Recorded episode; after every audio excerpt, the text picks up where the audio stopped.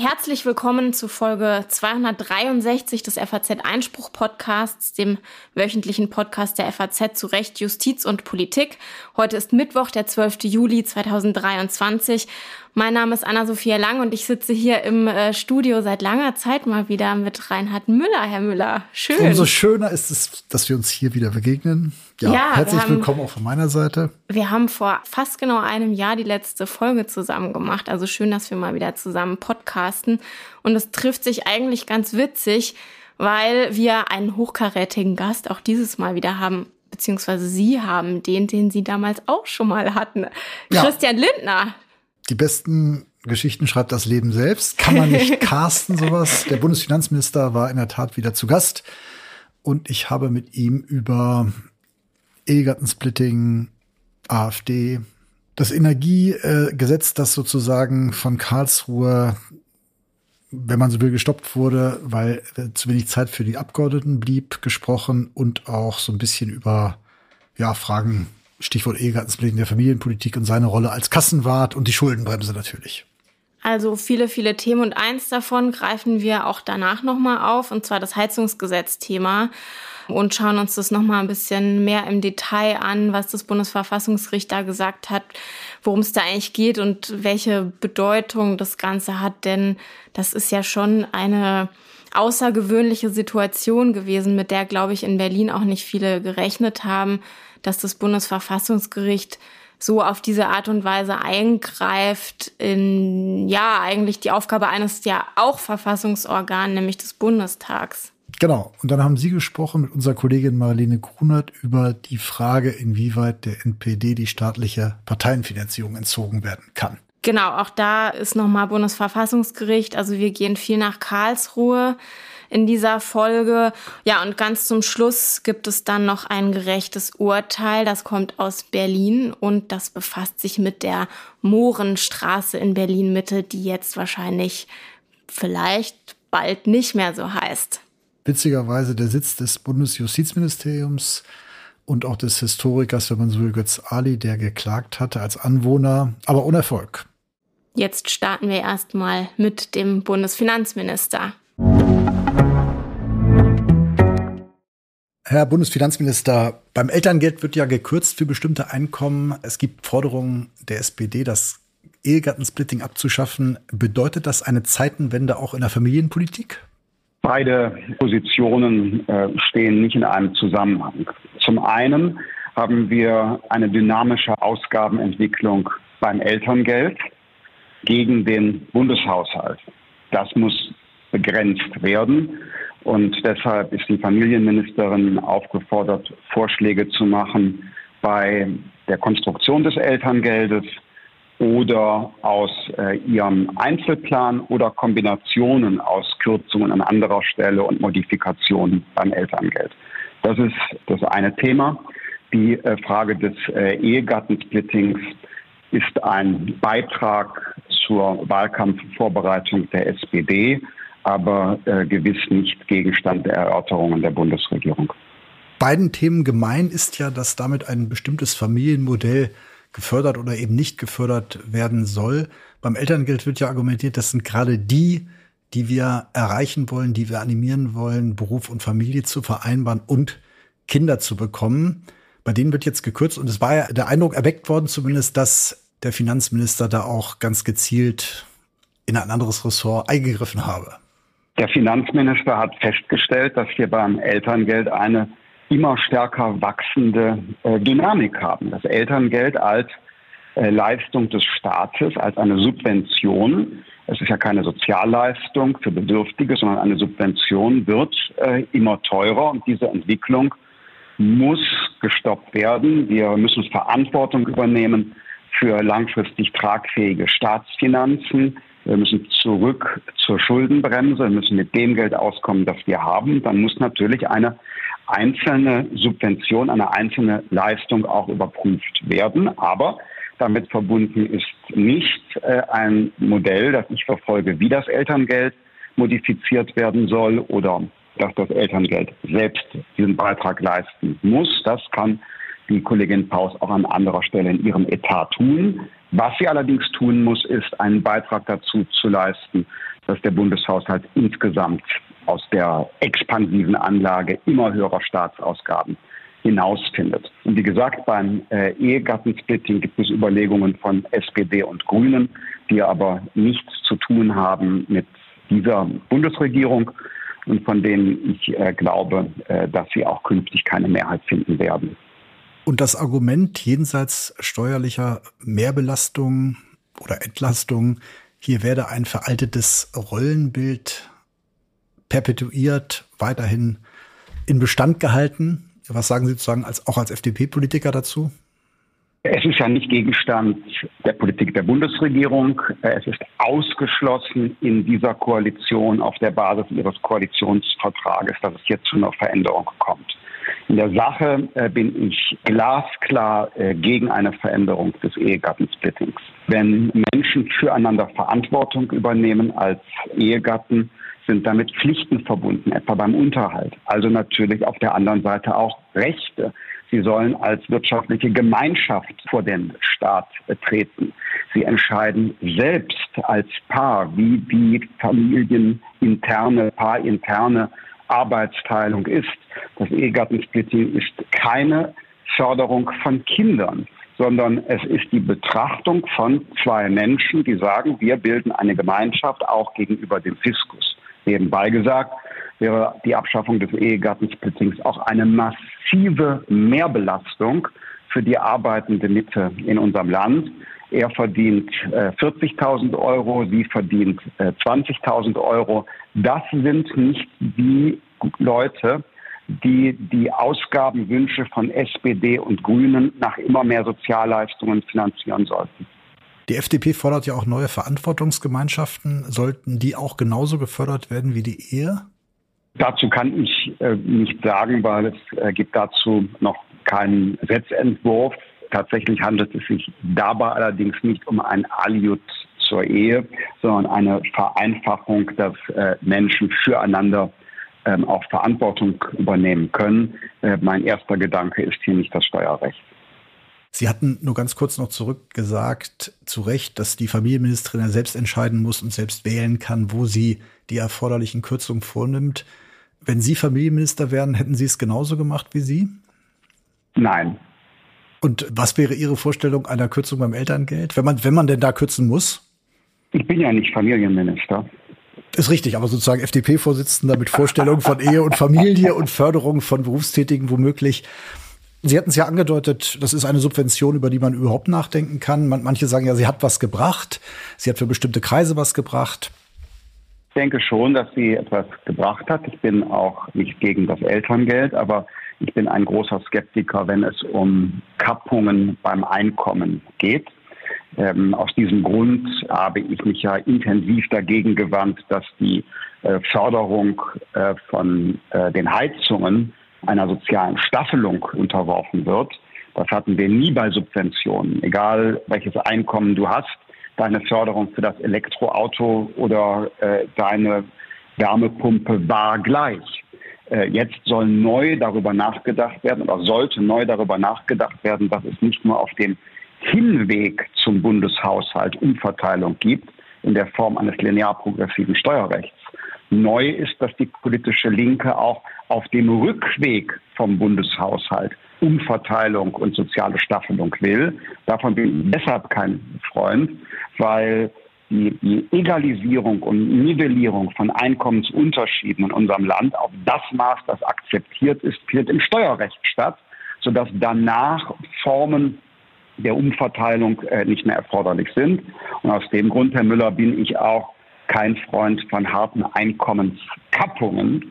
Ich hätte diese Einkommenskappung beim Elterngeld hingenommen im Zuge der äh, Ressortautonomie der Kollegin Paus. Da aber die Kollegin Paus nunmehr selbst fachliche Bedenken hat, an ihren eigenen äh, Vorschlag Bedenken knüpft, dann äh, bin ich gerne bereit, mit ihr gemeinsam intern zu suchen, wie man einen besseren Weg findet als den, den sie vorgeschlagen hat. Aber eines ist klar, das will ich nochmal ähm, unterstreichen. der Einzelplan von Frau Paus muss einen Beitrag zur Konsolidierung des Bundeshaushaltes leisten, so wie die anderen Ressorts das auch gemacht haben. Andere Ressorts haben aber dann Alternativen auch vorgeschlagen gegenüber dem, äh, was das Finanzministerium dringend empfohlen hat. Und das ist dann auch akzeptiert worden. Sie haben darauf hingewiesen, dass der Staat nur ausgeben kann, was die Bürger erwirtschaften. Zugleich macht er ja auch Schulden. Er darf auch Schulden machen im Rahmen der Verfassung.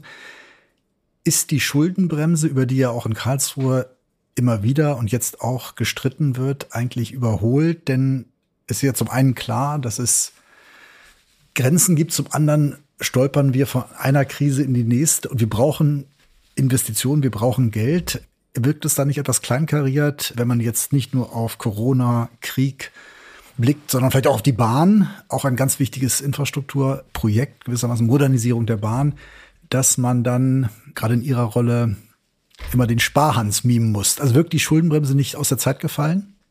Das kann ich nicht finden. Die äh, Schuldenbremse ist wichtig, damit wir auch zukünftig äh, wieder fiskalische Reserven aufbauen können, um in der Krise zu reagieren. Wir können uns nicht auf Dauer verschulden, weil die Zinsen uns sonst strangulieren würden. Schulden kosten nämlich wieder Geld, anders als ähm, über die längste Zeit der vergangenen zehn Jahre. Und nicht zuletzt muss Deutschland der Goldstandard der Staatsfinanzierung bleiben. Unser AAA-Rating führt dazu, dass die Finanzierungsbedingungen von Ländern, Gemeinden, auch von vielen privaten Vorhaben besser sind als dort, wo äh, der Staatshaushalt zu stark äh, in den Schulden ist. Das widerspricht nicht der Notwendigkeit zu investieren, aber das hebt die, legt die Latte höher. Die Politik muss dann in der Lage sein zu sagen, dass sie den Staatshaushalt auch von seiner Anlage konsolidiert. Konsolidierung bedeutet nicht nur raus aus den Schulden, Defizite reduzieren, ohne die Steuern zu erhöhen. Das ist der quantitative Teil der Konsolidierung. Der qualitative Teil der Konsolidierung ist die Komposition des Staatshaushaltes selbst zu verändern. Er ist jetzt sehr stark geprägt durch Sozialausgaben, äh, neuerdings durch Zinsausgaben, zukünftig durch Verteidigungsausgaben für die Bundeswehr. Damit das nicht zu Lasten von Investitionen in die Infrastruktur und die Digitalisierung geht, zu Lasten von Bildung äh, und Forschung oder sauberer Technologie, äh, müssen Prioritäten gesetzt werden, um es konkret zu machen. Das dynamische Ausgabenwachstum unseres Sozialstaates ist nicht nachhaltig. Wir brauchen einen Sozialstaat, der noch treffsicherer ist und der darauf gerichtet ist, Menschen zu befähigen, möglichst in die wirtschaftliche Unabhängigkeit zurückzukehren und nicht auf Dauer auf seine Leistungen angewiesen sein zu müssen. Aber nachhaltig wäre es ja auch nicht, wenn man ständig neue Sondervermögen oder Schattenhaushalte schafft. Das kann man natürlich auch in die Verfassung schreiben, dann ist es da abgesichert, aber eben auch Corona-Hilfen und das Geld dann anderweitig verwendet. Das ist natürlich auch eigentlich nicht im Sinne einer Schuldenbremse, wie sie die Verfassung vorsieht. Ihnen ist zuzustimmen und deshalb ist das auch nicht meine Politik. Wir haben eine Ausnahme von der Schuldenbremse in die Verfassung geschrieben, aufgrund der notwendigen sicherheitspolitischen Konsequenz aus dem Angriff Russlands auf die Ukraine. Diese Ausnahme von der Schuldenbremse in der Verfassung verweist ja zugleich auf die Regel der Schuldenbremse in der Verfassung. Und darüber hinaus sind äh, die äh, Sondervermögen, die es schon gab, mit dem Wirtschafts- und Stabilisierungsfonds und mit dem Klima- und Transformationsfonds zweckgebunden. Beispielsweise haben Sie verfolgt, dass ich ähm, mich äh, deutlich dagegen ausspreche und abwenden werde, die Mittel für die Strom- und Gaspreisbremse im Wirtschafts- und Stabilisierungsfonds für einen anderen Zweck zu entfremden, wenn die bis zu 200 Milliarden Euro, die wir als Kreditermächtigung in diesen äh, Sonderfonds gegeben haben, äh, nicht benötigt werden, dann wird das eine gute Nachricht sein. Dann äh, werden wir nämlich diese Schulden auch nicht machen, auch nicht für andere gute Zwecke andere gute Zwecke. Was hätte der Oppositionspolitiker Christian Lindner gesagt, wenn die Gesetze der letzten Zeit, das war ja nicht nur zum Thema Energie, in einem derartigen Galopp verabschiedet worden wären, dass der Parlamentarier, der Einzelne, kaum noch Zeit hat wahrzunehmen, was da jetzt beschlossen und geändert wurde, was ja jetzt auch vom Bundesverfassungsgericht gerügt wurde. Was wäre Ihnen als Oppositionspolitiker dazu eingefallen? Dazu fällt mir als Regierungsmitglied etwas ein. Schon der Beginn des Prozesses beim Gebäudeenergiegesetz ist Anlass zur Selbstkritik. Seinerzeit ging es darum, dass das Gesetz schnell den Deutschen Bundestag erreicht. Äh, es war in der Regierung allerdings äh, nicht fertig konzipiert. Ich hatte, wie ja bekannt ist, einiges noch an Bedenken, die ich in einer Protokollnotiz festgelegt habe mit dem Hinweis auf die intensiven parlamentarischen Beratungen. Dieses Verfahren werde ich nicht äh, ein zweites Mal akzeptieren.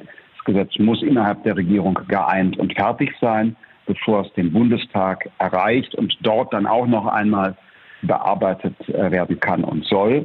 Hier lag der Fehler bereits am Beginn des Verfahrens und äh, einen solchen Fehler sollte man nicht wiederholen. Viele reden ja jetzt über die hohen Umfragewerte für die AfD. Inwiefern liegt es an Ihrer Politik, Ihrer im Sinne von der Ampel, aber auch Ihrer persönlichen Politik, dass die, FD, äh, die AfD so stark ist derzeit? Die FDP hilft und arbeitet daran, dass die AfD wieder schwächer wird. Was sind die Gründe dafür, dass die AfD stark wird? Ein Grund liegt äh, gewiss in einer Migrationspolitik der vergangenen Jahre, die als unkontrolliert und ungesteuert von den Menschen wahrgenommen wird. Und deshalb haben wir jetzt auf der einen Seite Fachkräfteeinwanderung neu geregelt, bemühen uns aber auf der anderen Seite auch darum, irreguläre Migration in unseren Sozialstaat äh, zu unterbinden. Auf der europäischen Ebene hat es da Veränderungen der Politik gegeben mit Schutz der Außengrenze und Asylverfahren von außerhalb Europas. Deutschland Veränderungen, etwa durch einen Sonderbeauftragten, der die Rückführung erleichtern soll. Wir brauchen sichere Herkunftsländer in die auch ohne Asylverfahren schneller zurückgeschickt werden kann. Das ist ein echter Paradigmenwechsel. Wir haben es viel zu lange denen leicht gemacht zu bleiben, die irregulär in den Sozialstaat eingewandert sind. Und viel zu lange haben wir es denen schwer gemacht, die wir als qualifizierte Kräfte dringend im Arbeitsmarkt brauchen. Das zweite Thema ist die Klimapolitik. Das Heizungsgesetz hat jetzt sicherlich viele Gemüter noch sehr erregt. Ähm, aber äh, im Ergebnis stellen wir fest, dass die Klimapolitik der von der FDP mitgetragenen Regierungen sich deutlich äh, unterscheidet von der Vorgängerregierung. Wir haben ein marktwirtschaftliches Klimaschutzgesetz, wo die einzelnen Lebens- und Wirtschaftsbereiche sich helfen können. Das verhindert rigorose Eingriffe in die Freiheit, wie es das von der CDU geführten Vorgängerregierung konzipierte Gesetz sonst in der Konsequenz gehabt hätte. Wir haben Technologieoffenheit und einen realistischen Fahrplan äh, im Bereich der äh, sogenannten Wärmewende, also bei den Heizungen. Also auch hier tut sich etwas. Und äh, zum Dritten ist die FDP Garant äh, dafür, dass wir eine tolerante Gesellschaft bleiben, äh, wo es Respekt gibt für alle Lebensstile, wo es nicht nur äh, den äh, Lebensstil von äh, Berlin Mitte gibt, der als ähm, modern gilt, sondern in gleicher Weise sollen Menschen auch sich mit ihrem Lebensstil respektiert fühlen, wenn sie im ländlichen Raum mit Diesel-Pkw verarbeitendes Gewerbe und ähm, einer, einer traditionellen Form Familienleben zu führen, äh, wenn sie sich dafür entscheiden. Das steht auf gleicher Ebene und niemand steht höher oder drunter. Was bedeutet dieser Respekt für andere Lebensstile für den Umgang mit dem politischen Gegner? Die AfD stellt jetzt einen direkt gewählten Landrat, einen hauptamtlichen Bürgermeister. Was heißt das für den Umgang mit der AfD? Ich unterscheide zwischen den Wählerinnen und Wählern der AfD, die teilweise berechtigte äh, Probleme sehen und sich deshalb äh, episodisch äh, für die AfD an der Wahlurne entscheiden. Ich habe gerade äh, im Bereich äh, Migration, ähm, äh, Klimaschutz, Gesellschaftspolitik Aspekte genannt. Bürokratismus, steuerliche Belastung könnte man noch hinzufügen. Ähm, auf der anderen Seite gibt es die AfD als Partei und ihre Funktionäre.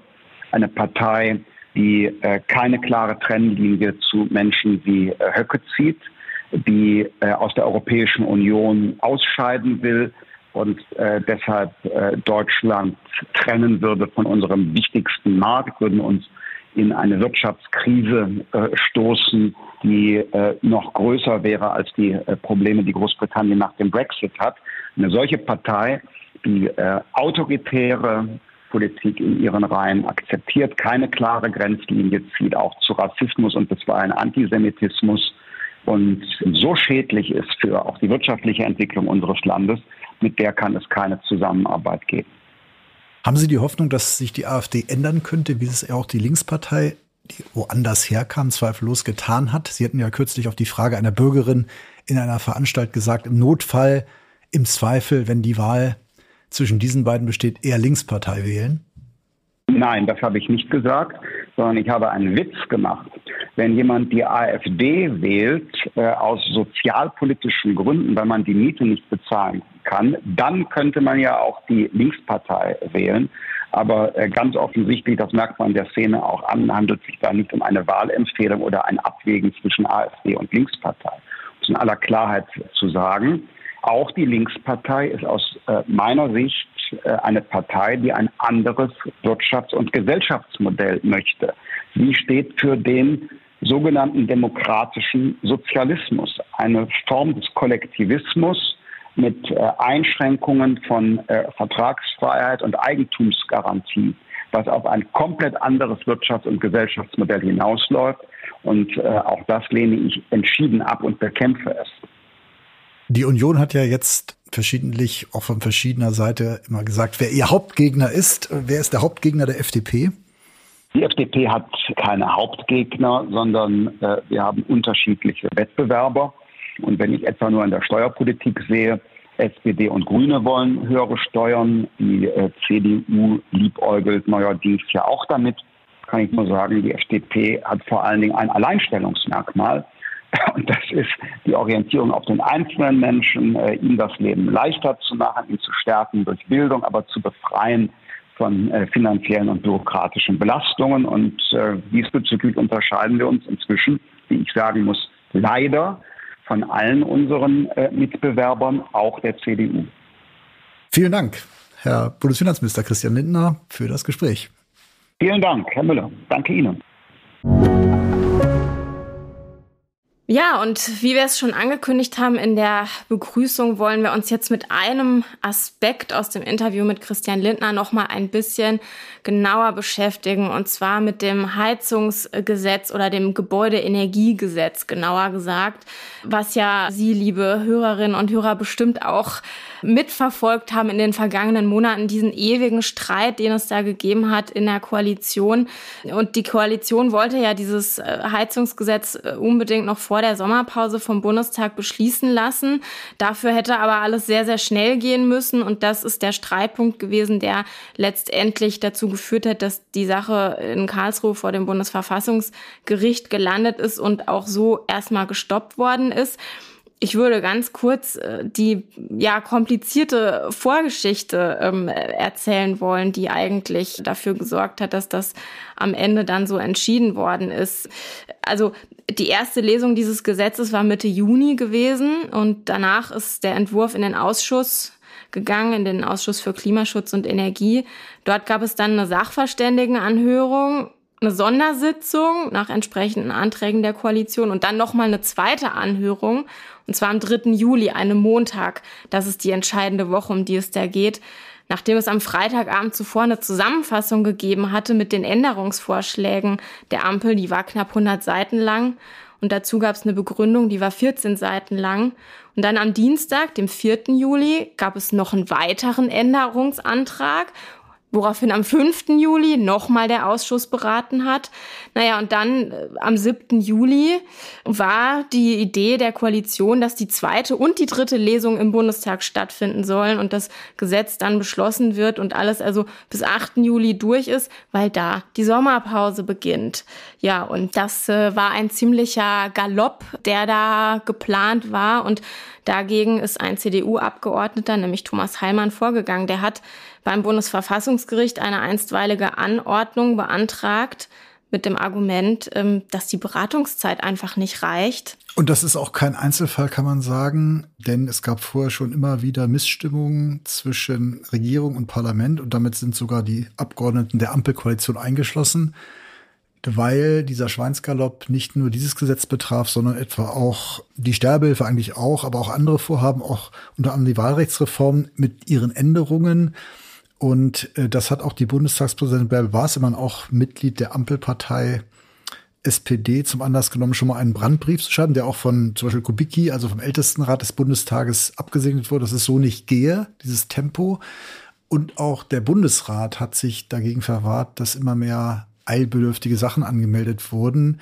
Und so sei keine parlamentarische, keine gesetzgeberische Arbeit ordentlich möglich. Und das kulminierte jetzt sozusagen in diesem Eilantrag interessanterweise von einem gar nicht so bekannten Abgeordneten, der zweimal Berliner Justizsenator war, aber jetzt interessanterweise auch kein Antrag von Merz oder äh, irgendeiner Gruppe, die sich da angeschlossen hätte. Und äh, man muss auch sagen, die Verfassung schweigt ja, vielleicht zum Hintergrund nochmal, die schweigt ja weitgehend dazu, was ein Abgeordneter für Rechte hat und was aus dieser Mitwirkung oder seinem Status folgt. Auch das parlamentarische Verfahren ist zwar in Grundzügen gekennzeichnet, aber daraus lässt sich auch wenig entnehmen. Ja, und das Erstaunliche war eben dann doch, dass zwar mit einer knappen Entscheidung, aber immerhin, also in einer also nicht ganz einmütigen, 5 nicht zu 2 Stimmen. Knapp, aber ja, 5 ja, zu 2 immerhin. Aber immer, ja. ja, genau, weil es eben um die Parlamentsautonomie geht, entschieden wurde, dass der Abgeordnete eben nicht nur das Recht hat, irgendwie abzunicken, sage ich mal, zu beschließen, sondern eben auch beraten können muss, mitwirken muss. Und das setzt eben voraus, dass er hinreichend informiert wird, dass er eine gewisse Zeit hat. Also nicht nur Informationen erlangen kann, sondern auch verarbeiten kann. Jetzt kann man immer darüber streiten, wie viel Zeit da bleibt, aber das war hier jedenfalls zu kurz. Das Gericht hat aber auch deutlich gemacht, es setzt jetzt keine neuen Fristen, hat eben nur gesagt, das kann jetzt nicht mehr entschieden werden. Ihr könnt ja eine Sondersitzung machen. Das wurde jetzt aber abgelehnt, weil man dann doch erst nach dem Sommer in Ruhe neu beraten will, was natürlich auch Raum lässt für weitere Änderungen. Aber äh, man merkt eben auch dieser sowohl der knappe, knapperen Entscheidung als auch dem Duktus und dem Tenor an, dass äh, das Bundesverfassungsgericht sich bemüht, die Autonomie des Parlaments, um die es ja geht, das entscheiden ja die Abgeordneten letztlich selbst, möglichst schonend äh, zu beeinflussen, also möglichst schon in diese Parlamentsautonomie einzugreifen. Ja, die haben das ja auch geschrieben und haben das an mehreren Stellen betont, dass es hier wirklich auf diese besonderen Umstände des Einzelfalls ankommt und dass ihnen schon klar ist, dass es wirklich ein erheblicher Eingriff ist ähm, in, in die Autonomie eines anderen Verfassungsorgans und dass man das auch eigentlich vermeiden sollte, insbesondere wenn es um einstweiligen Rechtsschutz geht. Aber sie haben halt abgewogen. Ja, das war eine, eine Abwägungsfrage auf der einen Seite zwischen der Verfahrensautonomie des Bundestags und auf der anderen Seite ähm, ja diese mögliche zur Debatte stehende irreversible Verletzung der Rechte des Abgeordneten, also äh, die Verletzung seines Rechts auf gleichberechtigte Teilhabe an der parlamentarischen Willensbildung, so wie Sie es gerade gesagt haben. Und ähm, ja, das Ergebnis dieser Abwägung war eben, dass ja der Bundestag Bundestag trotzdem noch die Möglichkeit hat, dieses Gesetz zu beschließen. Es geht ja auch nicht um einen absoluten Notfall, auch wenn man sagt, der Klimawandel ist sehr wichtig und wir müssen das schnell beschließen. Es gibt ja einen Dauerkrisenmodus, Corona, jetzt der Krieg, aber es war jetzt ja nicht so, dass meinetwegen 5000 Bundeswehrsoldaten wegen eines Angriffs aus NATO-Gebiet sofort nach Litauen verlegt werden müssen und darüber der Bundestag befinden muss, bis Punkt, sonst äh, wird eben sozusagen, kann man die nicht mehr verteidigen, die, äh, die baltischen Staaten. So war es eben nicht, sondern äh, das Argument, also eine Mixtur von, wir wollen es jetzt vom Tisch haben, Sommerpause, das muss jetzt durch. Das ist eben oft das, dieses Argument, manche auch bei Gipfeln, man will das zu einem bestimmten Zeitpunkt durchbringen, aber das darf eben nicht zulasten der Rechte des einzelnen Parlamentariers gehen. Aber ich glaube, das wird sich, wird Folgen haben und das sieht man jetzt schon. Und äh, der Bundestag als Verfassungsorgan muss auch versuchen, also auch die Abgeordneten der Koalition, an die das ja vorwiegend gerichtet ist, müssen versuchen, Abhilfe zu schaffen. Ja, und was ja ganz interessant ist, dass der Präsident des Bundesverfassungsgerichts, äh, Stefan Habert, auch auf die, naja, auf die Kritik reagiert hat, ist vielleicht zu viel gesagt, aber er hat sich ganz, ganz allgemein geäußert ähm, zu dieser Entscheidung und zur Rolle des Bundesverfassungsgerichts und, und so weiter und hat den, den schönen Satz gesagt, dass gefühlte Zwänge der Politik kein Freibrief sind, um sich über verfassungsrechtliche Bindungen hinwegzusetzen. Und das ist natürlich schon ja, ein starker Satz und eine ziemliche, ja, also sollte man sich zu Herzen nehmen, glaube ich, in Berlin, diesen Satz, um sich nochmal drüber klar zu werden, ja, was die eigene Rolle ist und unter welchen äh, Grundsätzen man da arbeitet. Ja, das Verfassungsgericht hat früher schon die Rolle des Bundestages und damit auch des Abgeordneten zum Beispiel in Fragen der europäischen Integration immer sehr herausgestellt. Das heißt, der Bundestag ist die zentrale Stelle, das Zentralgestirn der parlamentarischen Demokratie, der muss eben alles entscheiden, also letzte Entscheidung und alle wesentlichen Entscheidungen müssen vom Bundestag getroffen werden, nicht von der Regierung. Also der Bundestag kann es natürlich auch, wenn man so will, delegieren, aber er muss alle wesentlichen Fragen selbst entscheiden und daraus folgt natürlich auch, dass nicht jeder Abgeordnete alles wissen muss, aber dass man die Zeit haben muss, äh, alles zur Kenntnis zu nehmen und zu verarbeiten. Insofern ist das ganz interessant. Man braucht eben aber auch, äh, das wird sich zeigen, die Abgeordneten dafür, die diese Aufgabe auch annehmen. Ja, und, und ausfüllen. Jetzt, ja, und jetzt ist ja wirklich, muss man sagen, dieses Heizungsgesetz, das ja wirklich eigentlich nicht noch mehr Ärger gebraucht hätte, ist jetzt äh, ja ohne Not würde ich sagen, ähm, hat sozusagen noch die Kirsche auf der Sahne bekommen, dadurch, dass jetzt auch noch diese Bundesverfassungsgerichtsentscheidung ähm, da gekommen ist, weil das einfach unbedingt vor der Sommerpause noch durchgepeitscht werden sollte. Das hilft jetzt, glaube ich, auch nicht unbedingt, gerade wenn man sich die Stimmung in der Bevölkerung teilweise anschaut, mehr Akzeptanz äh, für dieses äh, Vorhaben oder für die, naja, vielleicht auch für die Art, wie die Ampel äh, Politik macht. Sie haben schon ja, den Schweinsgalopp erwähnt. Prima Fazit nicht, aber es kann natürlich dazu führen, das hat ja auch Habeck schon versucht anzudeuten, dass man jetzt erst recht auf die Belange und Sorgen eingeht. Und natürlich gibt's hier viele Fragen, aber auch Notwendigkeiten. Und es ist jetzt die Chance, da das nochmal neu zu verhandeln, zu beraten. Wir werden sehen, was dabei rauskommt am Ende. Wir beobachten es weiter. Muss der deutsche Staat Verfassungsfeinde mit Steuermitteln finanzieren oder darf er ihnen den Geldhahn zudrehen? Das ist die große Frage, um die es kürzlich vor dem Bundesverfassungsgericht ging. Die Partei, die im Zentrum dieser Auseinandersetzung steht, ist wieder mal die NPD, die sich kürzlich in die Heimat umbenannt hat. Bundestag, Bundesrat und Bundesregierung haben beantragt, sie von der staatlichen Finanzierung auszuschließen, weil sie darauf ausgerichtet sei, die freiheitliche demokratische Grundordnung zu beeinträchtigen oder zu beseitigen oder den Bestand der Bundesrepublik Deutschland zu gefährden. Woher diese Formulierung kommt und wo sie steht, darüber werden wir gleich reden, genau wie über die schwierige Vorgeschichte dieser Sache und über die Frage, wie die Erfolgsaussichten des Antrags sind. Ich habe jetzt am Telefon meine Kollegin Marlene Grunert, Redakteurin in der Politik, die diese Geschichte verfolgt und auch in Karlsruhe gewesen ist. Hallo Marlene, schön, dass du da bist. Hallo Anna. Marlene, lass uns erstmal über die Vorgeschichte reden, über die beiden Verbotsverfahren, die es gegeben hat, denn die sind ja die Wurzel für dieses neue Verfahren. 2017 war das letzte und da ist das Bundesverfassungsgericht dann zu einer Entscheidung gekommen, die es in der Folge erstmal unmöglich gemacht hat, die NPD nicht weiter zu finanzieren. Kannst du uns das erklären? Ja, also 2017 endete das zweite Verbotsverfahren, was gegen die NPD geführt wurde. Und darin kam das Verfassungsgericht zu der Entscheidung, dass die NPD zwar verfassungsfeindlich ist, das hat das Gericht ganz offiziell festgestellt. Aber für ein Verbot zu irrelevant.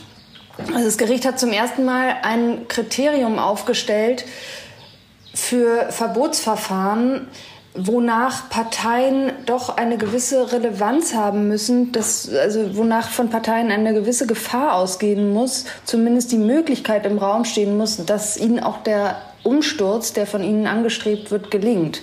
Es ist das Kriterium der sogenannten Potentialität. Das war eine Neuerung und an diesem Kriterium scheiterte das Verbot 2017. Und damit lief auch erstmal die Finanzierung weiter. Also man kann sozusagen sagen, dass die Bedeutungslosigkeit der Partei kurioserweise dazu geführt hat, dass sie weiter existieren darf und auch weiter staatliche Gelder und Steuererleichterungen bekommen hat. Ja, also die NPD hat da von ihrem eigenen Bedeutungsverlust profitiert, kann man sagen. Und Vielleicht zur Erklärung noch, was das Verfassungsgericht dabei geritten hat, dieses neue Kriterium aufzustellen ist schon plausibel, denn das Verbotsverfahren ist natürlich ein unheimlich scharfes Schwert, das schärfste Schwert, was dem Staat gegen Parteien zur Verfügung steht, von denen die Demokratie ja erstmal lebt und auf äh, die sie angewiesen ist. Und das Verfassungsgericht hat 2017 eben besonders hervorgehoben, dass ein Parteienverbot kein Gesinnungsverbot sein kann und dazu auch nicht mutieren darf. Und deswegen eben dieses praktisch relevante Kriterium noch entwickelt. Und das hat natürlich dazu geführt, dass Bundestag und Bundesrat das auch so nicht stehen lassen wollten und das nicht einfach so hinnehmen wollten und äh, haben deshalb diskutiert, was man tun kann und haben 2017 die Regeln geändert ähm, zur staatlichen Parteienfinanzierung und haben dafür das Grundgesetz geändert. Ja, genau. In Artikel 21 wurde ein neuer Absatz aufgenommen, also auch noch ein zweiter neuer Absatz, aber der wesentliche ist der Absatz 3, der neu ist, in dem jetzt eben steht, Parteien, die nach ihren Zielen oder dem Verhalten ihrer Anhänger darauf ausgerichtet sind, die freiheitlich-demokratische Grundordnung zu beeinträchtigen oder zu beseitigen oder den Bestand der Bundesrepublik zu gefährden, sind von der staatlichen Finanzierung ausgeschlossen. Anders als die Formulierung suggerieren könnte, sind sie das nicht automatisch, sondern es muss eben ein Antrag gestellt werden und über diesen Antrag muss wiederum das Bundesverfassungsgericht entscheiden, wie bei einem Parteienverbotverfahren. Und das ist ja genau der Punkt, an dem wir uns jetzt befinden. Ähm, dieser Antrag ist 2019 gestellt worden. Das ist schon vier Jahre her, also wirklich eine lange Zeit. Und in dieser Zeit ist die Verfassungsmäßigkeit dieser Grundgesetzänderung auch noch gar nicht überprüft worden. Passiert das jetzt auch im Rahmen dieses Verfahrens, was da läuft in Karlsruhe? Ja, also die Richter müssen zwei Dinge prüfen. Zuerst müssen sie die Verfassungsmäßigkeit dieser neuen Norm überprüfen und darüber hinaus prüfen, ob die Voraussetzungen dieser Norm erfüllt sind. Und wie stelle ich mir das vor? Die Verfassungsfeindlichkeit der NPD hat das Bundesverfassungsgericht ja schon mal festgestellt, also zuletzt 2017. Besteht das jetzt einfach weiter oder muss auch das nochmal passieren? Nee, das muss auch nochmal geprüft werden und darum ging es auch in der mündlichen Verhandlung in der vergangenen Woche. Also die Richter haben natürlich 2017 wahnsinnig aufwendig, intensiv, auch über mehrere Tage genau das schon geprüft, aber sie können sich jetzt 2023 nicht einfach darauf ausruhen, sondern auch dieser Aspekt, die Verfassungsfeindlichkeit, muss wieder geprüft werden. Und dazu mhm. haben auch in Karlsruhe dann verschiedene Sachverständige vorgetragen. Und das war ein Schwerpunkt der mündlichen Verhandlung. Und zu welchem Ergebnis sind die da gekommen? Deckt sich das mit 2017? Ja, das war eigentlich ziemlich einhellige Meinung. Also auch wenn die NPD sich inzwischen sogar umbenannt hat, und da äh, offenbar äh, selbst eine Art Neustart suggerieren will, haben die Experten in Karlsruhe keinen Zweifel daran gelassen, dass programmatisch alles beim Alten ist. Also da hat sich seit 2017 offenbar äh, nichts geändert an der rechtsextremistischen und verfassungsfeindlichen Ausrichtung. Mhm. Ähm, bevor wir noch mehr zu dem kommen, was da in der mündlichen Verhandlung eigentlich passiert ist, Vielleicht kannst du noch kurz sagen, in welcher Lage befindet sich die NPD denn überhaupt? Wie viel Geld zum Beispiel hat sie noch bekommen in den vergangenen Jahren? Wie steht diese Partei da? Ja, die NPD steht gar nicht gut da. Das betrifft sowohl die Mitgliedszahlen als auch vor allem ihre Finanzen. Ähm, insgesamt hat sie im Moment noch etwa 3000 Mitglieder und finanziell steht sie vor dem Ruin. Vor allem kriegt sie seit 2021 schon keine staatlichen Mittel mehr, weil sie bei den Wahlen zuletzt so erfolglos war. Bei Bundestags- oder Europawahlen müssen Parteien nämlich mindestens 0,5 Prozent der Stimmen erreichen, um von staatlichem Geld zu profitieren. Bei Landtagswahlen müssen sie sogar ein Prozent der Stimmen erreichen. Und die NPD hat zuletzt 2021 0,1 Prozent der Stimmen erreicht auf Bundesebene. 2017 waren es noch 0,4. 2013 1,3 Prozent der Stimmen. Jetzt könnte man denken, dass das Verfahren doch praktisch im Moment gar keine Relevanz mehr hat, dadurch, dass seit 2021 keine Mittel mehr an die NPD fließen. Aber sie profitiert immer noch und auch im Jahr 2021 noch von Steuervergünstigungen, die Parteien zukommen. Denn Parteien sind von der Erbschafts- und von der Schenkungssteuer befreit, in bestimmtem Umfang auch von der Körperschaftssteuer. Aber für die NPD ist vor allem die Befreiung von der Erbschaftssteuer relevant. Christian Waldhoff, einer der Prozessbevollmächtigten von Bundesrat, Bundesregierung und Bundestag, hat in Karlsruhe geschildert, dass die NPD in den Jahren 2020 und 2021 Ersparnisse in Höhe von 200.000 Euro machen konnte aufgrund dieser Regelungen. Denn ihr sind ähm, hohe Erbschaften zugesprochen worden, die sie eben nicht versteuern musste. Und darum geht es in Karlsruhe jetzt auch, weil die neue Regelung auch vorsieht, diese Steuerersparnisse zu streichen. Mhm. Ja, das sind auch gar nicht so kleine Summen dann. Du warst ja in Karlsruhe und da ist was passiert, was es noch nie gegeben hat, nämlich, dass die NPD, die Antragsgegner, die Verhandlungen boykottiert haben. Was war da los? Ja, die NPD ist nicht erschienen und auch ihre Vertreter sind nicht erschienen. Sie haben das Gericht darüber morgens per Fax in Kenntnis gesetzt und gab dann morgens auch eine Pressemitteilung, in der es zum Beispiel hieß, man sei kein Statist in dieser Justizsimulation. Ich erspare jetzt allen die weiteren Details dieser Pressemitteilung. Und die NPD bzw. die Heimat hat das gestützt auf die Ablehnung eines Organstreitverfahrens, das die Partei in Karlsruhe angestrebt hatte. Und bei diesem Organstreitverfahren ging es auch um die neue Regelung der Parteienfinanzierung. Und das Gericht hat äh, den Antrag der NPD als unzulässig abgewiesen, was schlicht den Grund hat, dass ein Organstreitverfahren nicht dazu dient, eine Norm abstrakt überprüfen zu lassen. Also dafür gibt es äh, Normenkontrollverfahren oder jetzt eben Inzident in diesem Antrag wird auch die Verfassungsmäßigkeit dieser Norm überprüft, aber das Organstreitverfahren ist nicht das richtige Verfahren hierzu und deswegen musste das scheitern und das hat die NPD jetzt aber genutzt, um da einen anderen Eindruck zu suggerieren und äh, gegen das Verfassungsgericht zu hetzen und fernzubleiben. Wie ist das aufgenommen worden?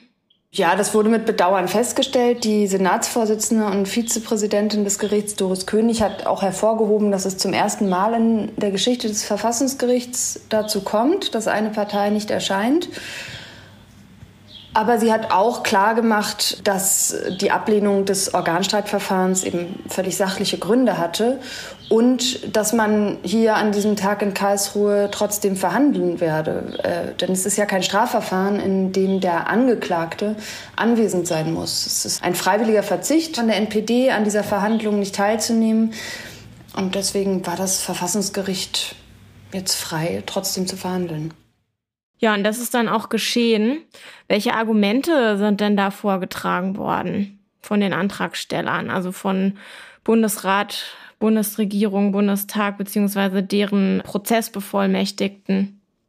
Vielleicht ist es einfacher, wenn man sich zuerst klar macht, was eigentlich gegen diese neue Regelung sprechen könnte. Und das ist der Grundsatz der Chancengleichheit der Parteien. Dieser Grundsatz wurzelt im Demokratieprinzip und äh, wurde in den vergangenen Jahren immer wieder sehr hervorgehoben in Karlsruhe und natürlich auch in der vergangenen Woche. Auch von Verfassungsrichter Peter Müller, der Berichterstatter in diesem Verfahren ist und der die neue Regelung zur Parteienfinanzierung vor diesem Hintergrund eine demokratieverkürzende Ausnahmenorm genannt hat. Müller hat aber auch klargemacht, dass dieser Ausnahmenorm und ihrem demokratieverkürzenden Charakter die wehrhafte Demokratie gegenübersteht. Und auf die wehrhafte Demokratie bzw. auf die freiheitlich-demokratische Grundordnung und ihre Instrumentarien im Kampf gegen Verfassungsfeinde haben in Karlsruhe ganz viele verwiesen, vor allem die Politiker, die dort waren. Bärbel Bass ist als Bundestagspräsidentin aufgetreten Und Bundesinnenministerin Nancy Faeser war auch da, ebenso wie Peter Tschentscher, der im Moment der Bundesratspräsident ist. Dann gab es noch ein Argument, das Christoph Möllers gemacht hat, der ähm, neben Christian Waldhoff Vertreter von Bundestag, Bundesrat und Bundesregierung in Karlsruhe ist. Der hat betont, dass die Chancengleichheit der Parteien nicht absolut gelte.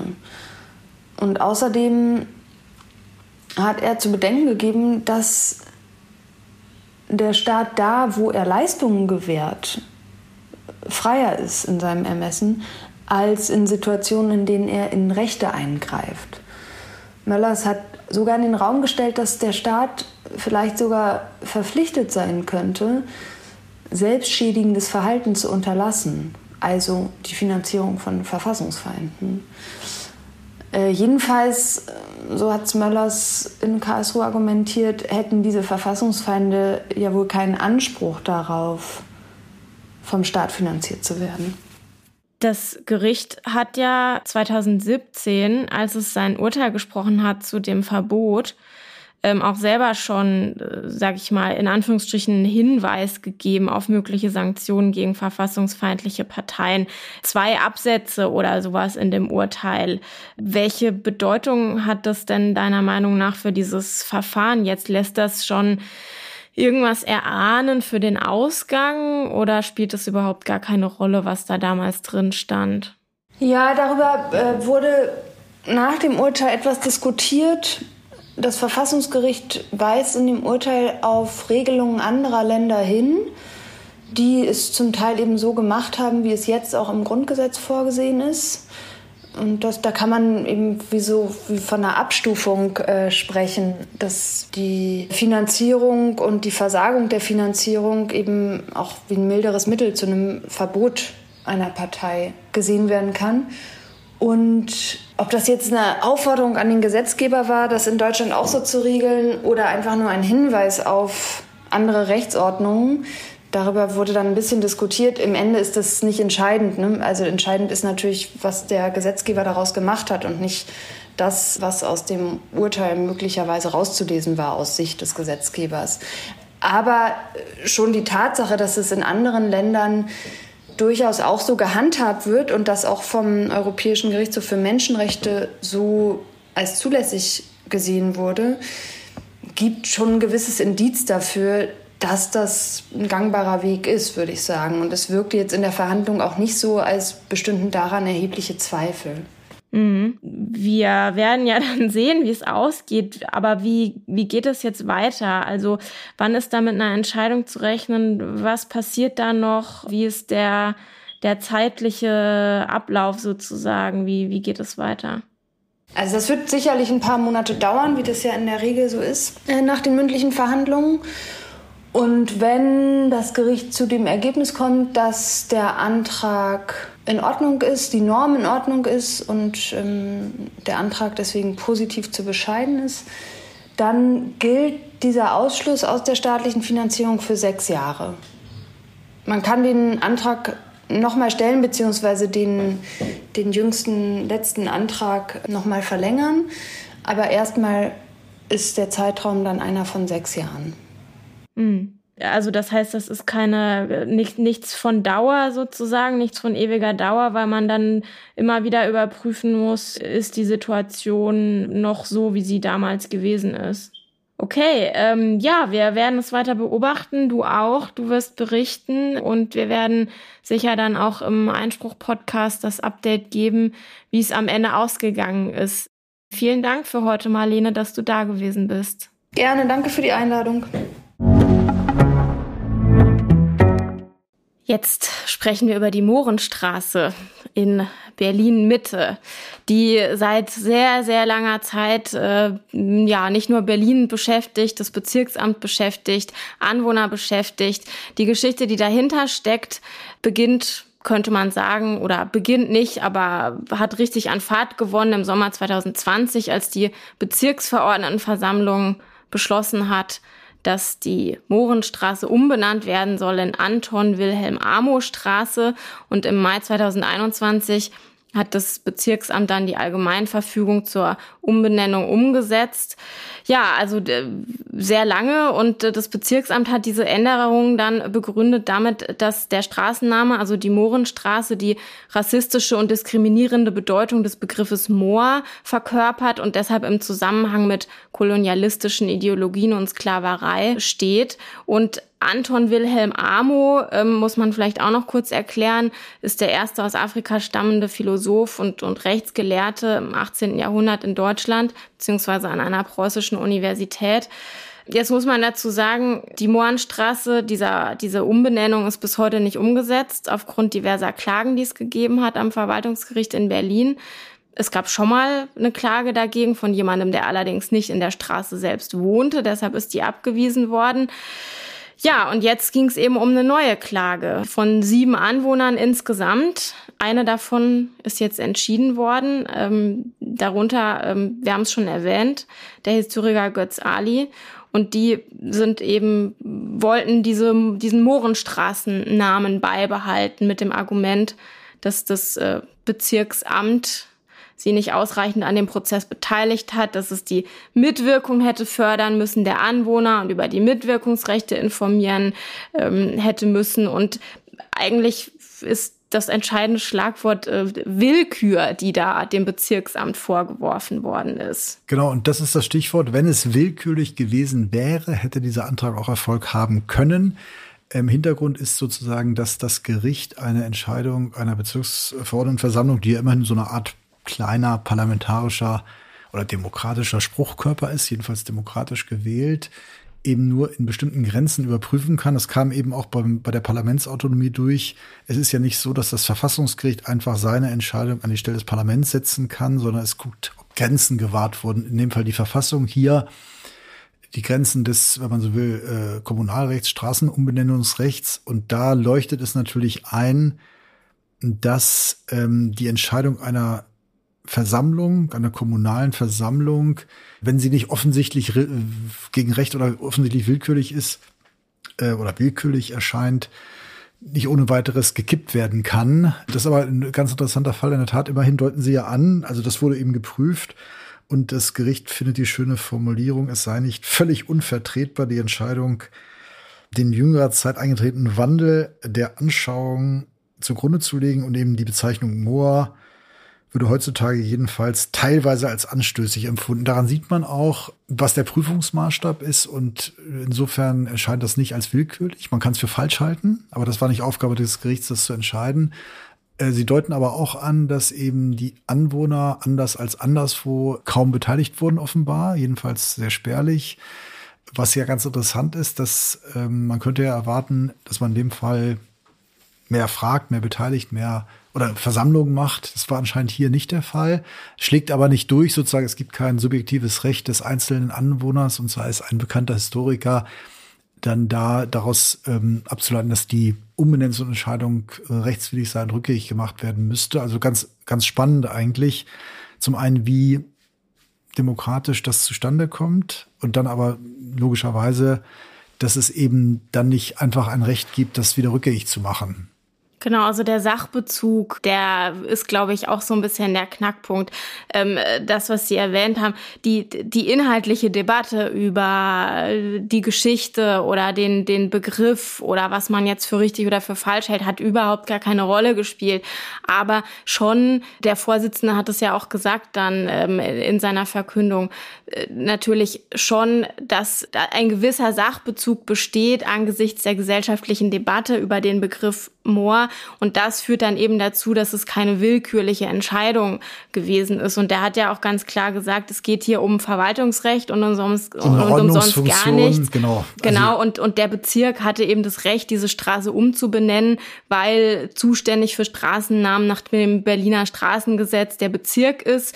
Und das Bezirksamt hat dabei einfach ein, ein weites Ermessen und, und, und der Bürger kann sich sozusagen dadurch wehren, dass er beim nächsten Mal andere Vertreter in diese Versammlung schickt. Aber er ist natürlich durchaus, kann man schon sagen, nicht ganz unerheblich betroffen. Das ist ja seine Anschrift. Also er muss nicht nur einen gewissen Aufwand betreiben, seine Anschrift jetzt auch wieder neu wenn man so will, zu verbreiten, anzunehmen. Also es betrifft ihn schon, aber eben ist daraus folgt nicht ein subjektives Recht. Er muss eben sozusagen Werbung machen und hätte vielleicht im Vorfeld mehr machen müssen. Aber interessant ist eben auch dieser kleine Tritt gegen die Bezirksverordnetenversammlung, da vielleicht doch in künftigen Fällen die Bürger verstärkt zu beteiligen. Das scheint ja auch in anderen Fällen äh, in Berlin anders äh, gelaufen genau. zu sein. Und das haben die Kläger ja auch gesagt, dass es ihnen überhaupt nicht generell um die Umbenennung geht, sondern jetzt in diesem Fall unter anderem sie stört, wie es gelaufen ist. Aber man muss auch sagen, die Sache, äh, sagen, die Sache ist ja nicht rechtskräftig und die sechs weiteren Klagen, die es da gab, sind ruhend gestellt bis zu einer möglichen, naja, bis zu einer Rechtskraft ähm, dieser Sache. Also ähm, ja, wird äh, ganz spannend. Aber ähm, ich sag mal, die, äh, die Begründung war doch sehr einleuchtend, die verwaltungsrechtliche Begründung. Genau, und man kann es durchaus anders sehen. Man kann auch den Beschluss für falsch halten. Und ich glaube auch nicht, dass sich vielleicht auch in Zukunft viele daran gestört hätten. Aber es stimmt auch, dass es nicht willkürlich erscheint, würde ich auch so sehen, ja. Ja, und äh, unser Kollege Patrick Barners, den Sie ja auch alle kennen aus dem Podcast, ähm, hat sich mit äh, dieser Entscheidung und mit der Begründung auch der Klage ähm, zur Mohrenstraße ähm, nochmal genauer auseinandergesetzt. Und wer diesen Text nochmal lesen will, und ähm, der findet den unter Faznet. Sehr gerne nachlesen, ist ein sehr, sehr schöner Text. Allerdings. Damit sind wir für heute am Ende des Podcasts angelangt und ich möchte Ihnen, liebe Hörerinnen und Hörer, auch wie immer gerne nochmal den Hinweis geben, dass Sie, wenn Sie Fragen haben, Rückmeldungen, Themenideen, sich immer gerne melden unter einspruchpodcast.faz.de. Das ist unsere Mailadresse. Und wer eine Hörerfrage stellen will, die wir gerne beantworten sollen, der sendet die doch bitte als Sprachnachricht. Ja, Herr Müller, wir haben es damit geschafft. Ich hoffe, das nächste Mal wird nicht erst in einem Jahr stattfinden, ob mit Lindner oder nicht. Das war genau. wie immer wunderbar.